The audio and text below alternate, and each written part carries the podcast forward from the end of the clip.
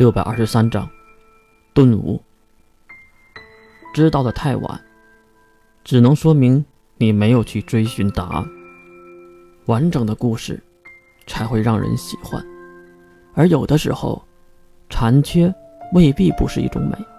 就像折子戏，它总能唱出剧中最美的故事和故事中最美的悲伤。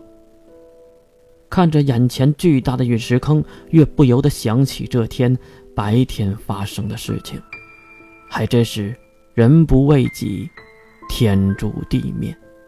虽然这句话原本的意思并不是这个。由于月和老爹的比试，败阵下来，昨天的晚饭是由月来准备的。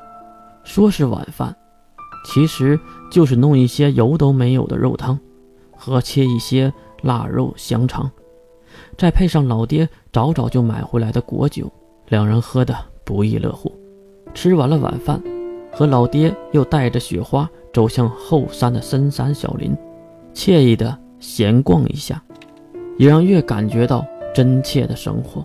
其实就是这样的生活，给了月人性，也给了月束缚。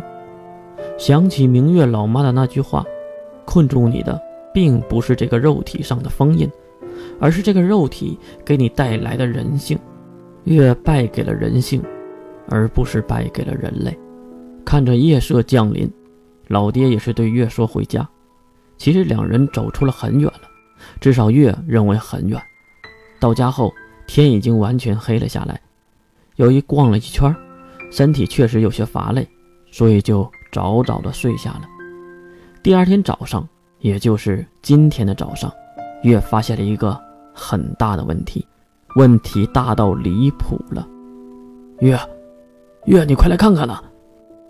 老爹推开月的房门，并大声的对着床上的月喊着，揉着眼睛，月缓慢的爬起来。怎么了，老爹啊？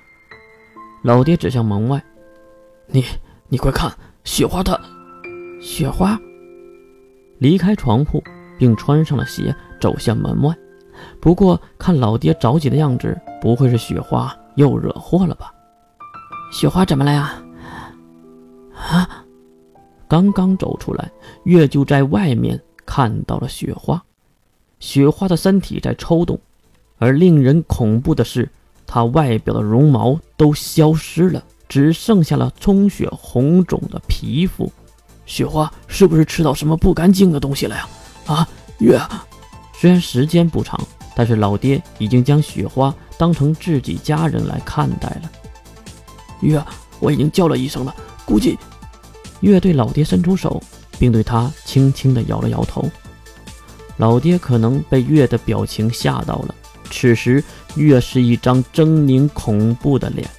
不久，医生确实到了，是印象和一个女医生。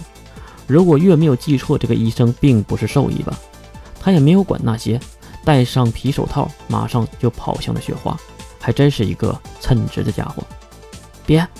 月伸手拉住了女医生，并看了一眼一旁的印象，印象也是走了过来，蹲下身看向雪花那红肿的皮肤和身体。这是怎么一回事啊？月。我从来没有遇到过这种事儿，或者说，根本不可能出现这样的事儿。后面的女医生有些好奇的看向了月小姑娘：“你家的狗狗是不是吃了什么毒药啊？耗子药之类的那种？”这是一句正常话，而印象却站了起来，并看向月，可能是想让月说一些什么，比如。分析分析，这只狗是我用创造之力创造出来的，属于不死不灭的那种，为了保护老爹的。而现在狗子雪花身上的规则之力正在慢慢的消失。说句实话，我也不知道为什么。女医生在一旁不知道月来说什么，只能尴尬的笑了笑。喂。可是老头子，你家的女儿在说什么呀？老爹还是没有说话，只是静静的看着，印象也没有回答女医生，而是想了一会儿后看向了月。还有谁能干预你的规则？如今只有两个人，但是他们都不可能这么做的呀。谁？都有谁？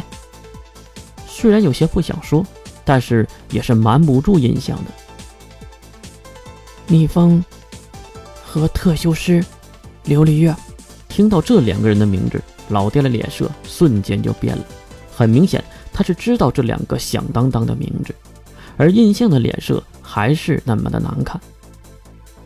呃，我说，一只狗狗为什么会让你们如此的严肃啊？当然我知道，它是你们的家人，但是你们……女医生还想说什么？被老爹阻止了。老爹，早上谁来过？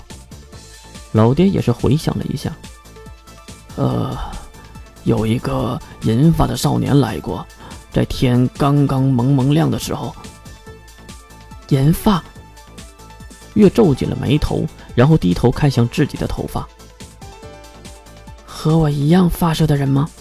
听到这话，老头摇了摇头，诧异的月低头一看。啊！自己的头发竟然是黑色的，全黑的长发。我的头发什么时候？印象和老爹诧异的看向月。怎么了？月，你的头发怎么了？我的头发什么时候变成黑色的？印象和老爹对视一眼。月，你的头发一直都是黑色的呀。这个回答让月的脑袋嗡嗡直响。这他妈的到底出了什么事儿？就在这个时候，还真是怕事情不够乱。伯爵的马车队伍随着马蹄声汹涌而来，看着马车上下车的伯爵和一脸笑意的雪珂，月真的有点无语了。哟，我可爱的妹妹，今天没穿盔甲呀？月瞪向雪珂，因为他现在心情非常的不好。我的好哥哥，你和你的伯爵又来这里干嘛？回答月的竟然是伯爵。抱歉，我和雪珂只是负责领路，而想见你的并不是我，而是我的好儿子。